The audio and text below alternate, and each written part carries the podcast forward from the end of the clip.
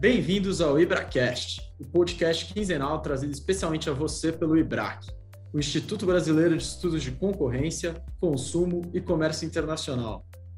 Nosso podcast vai explorar os mundos fascinantes e cada vez mais interdisciplinares do antitrust, do direito do consumidor, do comércio internacional e da regulação em sentido estrito. A cada episódio serão convidados especialistas, dentre autoridades, advogados, economistas e acadêmicos, para participarem dos debates mais atuais e relevantes das áreas de atuação do Instituto. Fiquem ligados e curtam o programa. Bem-vindos ao Plenária Comentada de hoje, em que falaremos sobre a centésima octogésima quinta sessão ordinária de julgamento do Tribunal do CAD, que ocorreu no último dia 6 de outubro.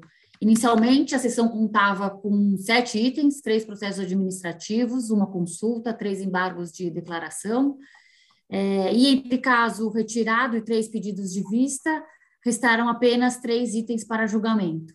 Nossos comentaristas, Bruno Drago e Guilherme Ribas, comentam sobre esses casos julgados e além é, dos interessantes debates do plenário. Olá, Vivian, Guilherme, bom estar aqui de volta para reportar essa, uh, essa nova sessão do CAD.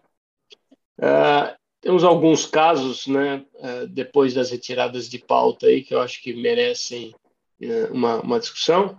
Começar com talvez o caso que tenha tomado mais tempo na sessão e, e aparentemente mais relevante, que se tratou dos embargos de declaração na revisão do ato de concentração ali que envolvia uh, Videolar, uh, Petrobras e Nova. Né, só para lembrar, que houve um, uma revisão do ato de concentração algumas sessões atrás, com a reprovação do ato de concentração, uh, em razão do descumprimento uh, de, um, de um ACC ali assinado entre as partes. E agora se tratava do julgamento dos embargos de declaração. Um, vo um, voto vista da conselheira Lenisa Prado, né, após ali a reprovação ou a, ou a, rejeição dos embargos pelo conselheiro relator Sérgio Ravaiani. Ah, o voto vista da conselheira Lenisa Prado, ele, ah, ele eh, trouxe uma visão diferente, divergente do conselheiro relator ah, Ravaiani, né, e, e, vários elementos que foram trazidos pela, pela conselheira. Primeiramente, ela considerou ali que o volume mínimo de, de produção é, ele teria sido cumprido em mais de 80% do, do valor acordado e após o período de 2018 ali teria havido um acréscimo que superou esse esse valor mínimo, né? Uh, fez uma consideração também que esse produto é tanto utilizado como um produto final como um produto intermediário uh, e que esses elementos deveriam ter sido levados em consideração, né? visto que não uh, não não faria sentido se produzir sem se ter em vista o, o consumo do produto para aquele produto intermediário, que a SG teria falhado em não considerar também uh, uh, um volume médio produzido até a presente data, tendo em vista que a CC originalmente ainda está, estaria vigente. Ela também mencionou que tanto a Procad quanto a SG foram omissas com relação ao teor da, de algumas petições apresentadas pelos requerentes, que na visão dela teriam sido tempestivas, e que eh, isso corroborava ali com argumentos trazidos nos embargos sobre uma ofensa ao contraditório e ampla defesa, uh, inclusive porque não teria sido oportunizado uma remediação uh, das faltas cometidas ali pela, pelas embargantes. Uh, e destacou que o despacho da, da presidência ali que declarou inadimplemento das obrigações foi publicado muito muito tempo depois, quando já havia ali, inclusive uh, as partes já haviam voltado ao cumprimento dos volumes mínimos estabelecidos no, no original. Fez algumas ponderações sobre os indicadores de inovação, né, uh, no sentido de que se tratava de um mercado maduro, produtos já desenvolvidos pelo mercado e, portanto, é sempre mais difícil a inovação, mas que isso não, uh, não impediria a inovação em processos, com polímeros mais finos, por exemplo, ou resistentes, e que a métrica voltada para novos produtos não, é, não seria o mais adequado para mercados de tecnologia madura. E uh, concluiu que o desfazimento da operação seria uma medida extremada uh, e que ali, na visão dela, teria havido a comprovação das eficiências decorrentes da operação. Portanto, ela votou pelo conhecimento e provimento dos embargos, concedendo uh, os efeitos infringentes ali requeridos pelas partes e votando pela aprovação também de um novo ACC proposto pelas partes. Na sequência veio o voto do conselheiro uh, Luiz Hoffman, que acompanhou na íntegra o voto do conselheiro relator pela reprovação do ato de concentração, né, eh, e pela pelo desconhecimento do uh, pelo conhecimento ali uh, pela, pela, reprovação do, do, dos embargos. Ele teria considerado ali uh, que todos os pontos de omissão e do, de contraditório foram tratados pelo relator. Sobre a omissão referente à defasagem dos dados utilizados, para análise da SG e da Procad. Uh, ele entendeu que não deveria existir um período pré-determinado sobre o qual o CAD deveria se debruçar uh, e que a decisão ela analisou o período ali de 2010 a 2018 teria superado ali os cinco anos uh, utilizados em, em caso de rito ordinário e que teria ainda contemplado a análise referente a 2019 e 2020. É, quanto a, a, fez considerações também com relação à suficiência amostral arguida ali pela embargante, entendendo que isso não caracterizaria omissão. Uh, quanto à rivalidade, ele mencionou ali que a rivalidade exercida pela pela Unigel, uh, ele considerou que uh, este foi um elemento amplamente analisado para avaliação dos níveis de rivalidade não teriam sido suficientes ali na visão do, do relator a qual ele corrobora. Então, votou pelo não provimento dos argumentos apresentados pela embargante e, com relação à proposta, a nova proposta da ACC, entendeu que os compromissos ali de caráter comportamental são de difícil monitoramento e seriam insuficientes para endereçar todas as preocupações ali apontadas.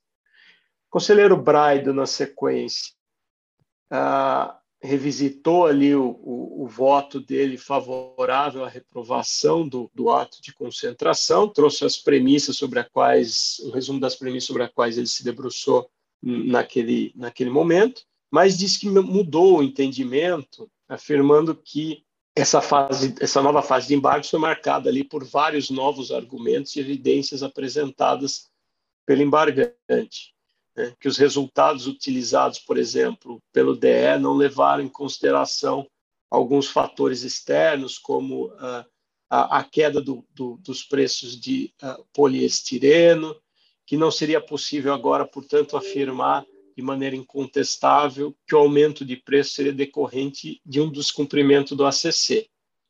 A análise, ele mencionou ainda que a análise feita inicialmente é que haveria uma restrição da oferta, mas agora ele acha que isso pode de fato ter havido uma redução na demanda. Né? Uh, considerou que, com base nesses novos elementos, haveria sim rivalidade uh, exercida pela Unigel, que teve um aumento expressivo no, na sua produção, com, com, investimentos novos em um parque fabril, além de considerar ali impactos da, da, da, das importações de poliestireno vindos da Colômbia. Né? E, por por conta desse novo cenário, ele entendeu que seria excessivo reprovar essa operação por meio do descumprimento da ACC, dizendo ainda que as partes já teriam sido punidas ali pelo descumprimento com uma multa aplicada ali bastante significativa. Com relação ao novo ACC, ele mencionou que ele abandona ali alguns compromissos comportamentais com relação ao volume de produção uh, e aprimora compromissos de P&D uh, e de monitoramento para melhor estabelecer ali o, a, a, o, o, acompanhamento da, das obrigações, e, além de ali trazer um, uma proposta de parcelamento da, da multa aplicada. Então, ele votou pela aprovação condicionada ao novo ACC, ali, portanto, votando a favor dos embargos. O conselheiro Sérgio Ravaiani só reforçou o seu voto inicial trazido, e, por fim, a conselheira Paula Farani mencionou ali que acompanhou o voto na íntegra da, da conselheira Lenise, aprovando o, o ato de concentração nos termos do novo ACC, que inicialmente teria acompanhado essa reprovação, mas que uh, entendeu, por conta dos novos argumentos aqui,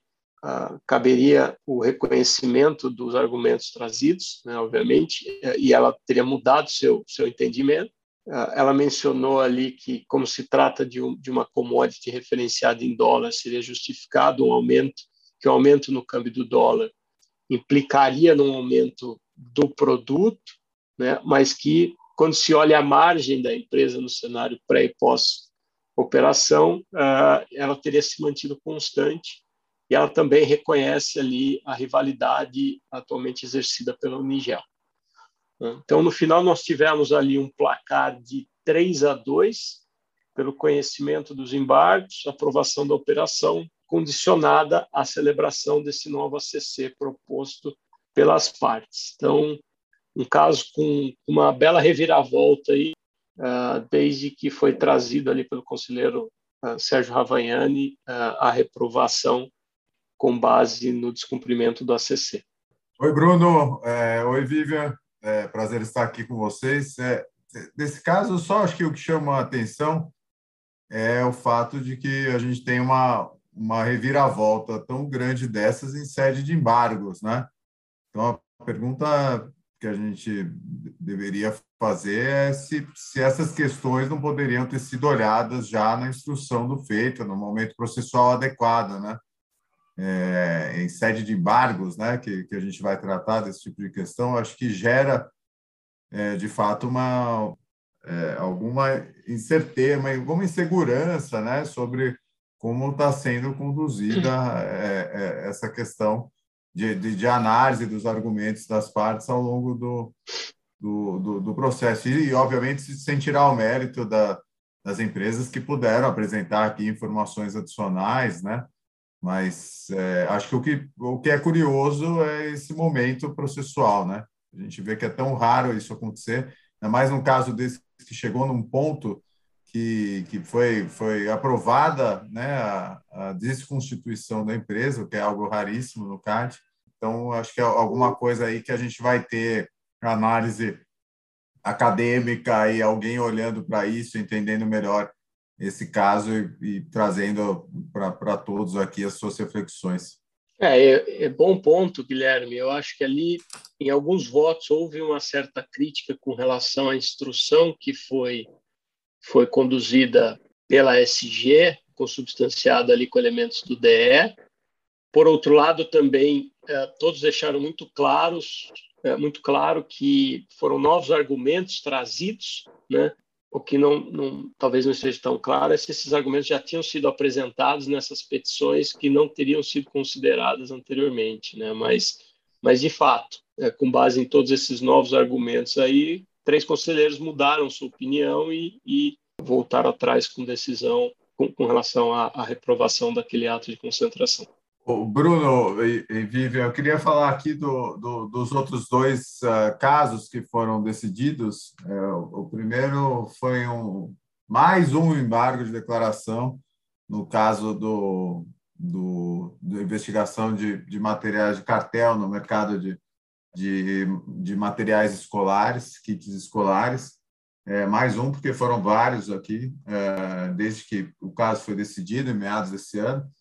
É, dessa vez, é, a empresa é, Nilcatex pede é, aqui para ser vista, enfrentada uma questão, uma, uma omissão que no, no, na decisão eh, sobre a ausência de certificação digital de uma cadeia de e-mails trazidas uh, trazida aos autos e que supostamente se invalidada a, a prova pela ausência da certificação, a empresa poderia é, ter uma reversão na, na, decisão de condenação. A conselheira Paula Azevedo, que foi a, a relatora, ela, ela afastou essa tese, ela, segundo ela, a ausência de certificação é, não, não desvalida as provas, embora possa, em alguma medida, mitigar o seu valor, então ela entende que, que, que, os, que os embargos é, é, não devem ser acatados aqui com relação a esses pontos, e também dizendo que, que, que o embargante não, não alegou que os documentos é, trazido aqui como trazidos como provas teriam sido de alguma forma uh, fraudadas, né? E ela também faz uma diz que as provas devem ser interpretadas de maneira holística, né? então cada uma com o seu peso. Ela foi acompanhada pelo, pelos conselheiros Hoffman, Braido, uh, Denisa Prado e, e Ravagnani, e o presidente apresentou uma divergência nesse caso, é, dizendo que, que o CPC, no, no seu artigo 411, dispõe sobre a autenticidade de documentos uh, como prova judicial, e que, portanto, ele votava pela invalidação do, do documento impugnado pelas uh, embargantes, uh, devendo, então, ser analisado o restante do conjunto probatório para fim de condenação e, e, e, assim fazendo, ela veria, ele viu aqui que, no caso específico, uh, não tinha, o restante do conjunto probatório não tinha força probatória para condenar um dos dois uh, um dos dois embargantes uh, aqui, que era uma pessoa física ligada à Nilcatex. Uh, então, a decisão, no final das contas, foi por maioria. Ela vencido o presidente, que, que, que foi questionado pela conselheira Paula Azevedo, é, se, se o fato dele ter assinado um, um despacho né, quando ele era superintendente geral, neste caso, não o impediria no julgamento. É, o presidente pediu vista em mesa para analisar esse, esse despacho e ele se manifestou uh, posteriormente alegando que, que não acredita que isso acarretaria impedimento, porque não era uma decisão de mérito, ou algum julgamento de valor com relação ao caso, mas apenas um, um mero ato de, de, de persecução. É, então, acho que fica aqui essa, esse ponto, uh, dois pontos interessantes, né, do, da, da, da, questão da certificação digital, que aparentemente linha aí com o que o CAD decide em outros casos e que você não tem esse tipo de, de conforto para a validade da prova, e, e essa questão do presidente, uh, do impedimento dele, pelo fato dele ter atuado em alguns casos, como ele deve se posicionar. Eu acho que, inclusive, esse posicionamento dele deve dar a tônica aí para outras discussões que, que devem vir à frente aí, né, Guilherme? Com certeza, com certeza a gente vai, vai veremos outros casos em que isso, essa discussão deve aparecer. E, e aí, ao final, nós tivemos ali. Ah, uh, Bruno, só, só se me permite, aqui tem um outro embargo aqui também, que não foi decidido uh, totalmente, é, mas só para mencionar aqui rapidamente, né, o, o, no caso de, de tubos e, e conexões, uh, algumas empresas apresentaram embargos, o conselheiro relator Luiz Hoffman fez uma análise aqui sobre o mérito dos embargos com relação à dosimetria, discutiu bastante a questão de, de ramo de atividade, tempo de duração da prática, trouxe um histórico de, do, do, entendimento do CAD com relação ao assunto, também de outras uh, jurisdições, uh, propôs um teste aqui para para fins de aplicação de multa, é, para considerar a base de cálculo é, envolvendo duração de infração, se, se, as informações de faturamento são completas,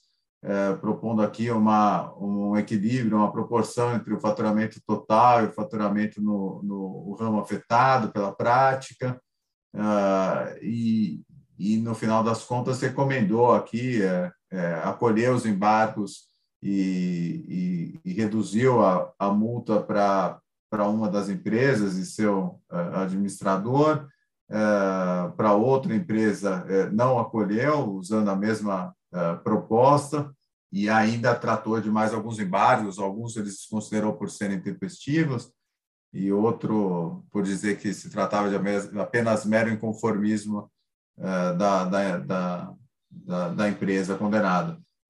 O caso foi, foi interrompido por um pedido de suspenso por um pedido de vistas do, do conselheiro Braido. Então, a gente espera aqui a, a, volta dessa discussão, que, que acho que fica aqui a, a recomendação da leitura desse voto do, do conselheiro Luiz Hoffman, né? sempre bastante, é, com votos bastante completos aí, que procuram é, esmiuçar bastante a, a, argumentação legal, do ponto de vista legal, trazendo o histórico do CAD e até de direito comparado aqui, como nesse caso. E, e vamos aguardar aqui a, a, consideração dos demais sobre essa discussão de dosimetria, esse refinamento dessa discussão que a gente tem acompanhado aí nos últimos tempos. Legal, Guilherme. Uh, acho que esses foram os casos relevantes né, uh, trazidos. E no final da sessão ali nós tivemos uh, uma, uma, rápida discussão entre os, os uh, conselheiros. O conselheiro Sérgio solicitou que a presidência incluísse ali o despacho 9821 para homologação, que se referia ali ao cancelamento das sessões. Né? Só recordando, a, a, a, a sessão 184 teria sido cancelada é, por despacho do presidente. É, e aí o, o, o, próprio conselheiro Sérgio é, mencionou ali que haveria uma dúvida razoável se a competência para cancelamento seria do presidente ou do plenário.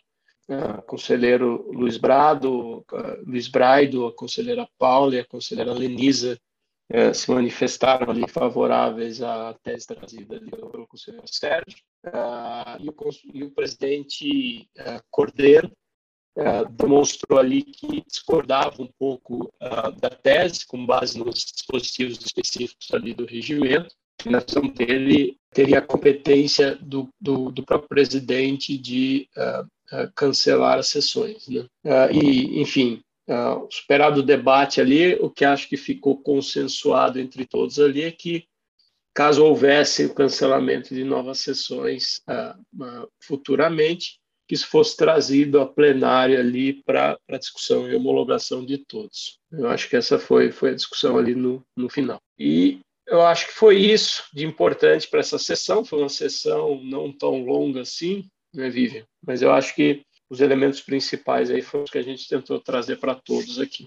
Acho que é isso mesmo, é para você que nos acompanha. Então, não é que pulamos a sessão 184, na verdade, a gente está na centésima, octogésima quinta, por conta disso que o Bruno comentou, também junto com o Guilherme. E agradeço a vocês dois, é, e um agradecimento especial a você que nos ouve e nos acompanha. Fiquem bem e se cuidem. E continuem acompanhando nossa programação quinzenal do IBRACast, o podcast do IBRAC. Obrigado, tchau, gente, um Guilherme. Tchau, tchau. Tchau, até mais. Obrigado por ouvir esse episódio do IBRACast, o podcast produzido e disponibilizado pelo IBRAC, o Instituto Brasileiro de Estudos de Concorrência, Consumo e Comércio Internacional. Visite nosso site ibrac.org.br para conhecer todos os nossos comitês especializados, nossos eventos e nosso vasto material biográfico disponível. Nos encontramos no próximo episódio do IBRACast. Até lá! As opiniões aqui expostas não necessariamente representam aquelas do IBRAC e das instituições a que estão vinculados os participantes.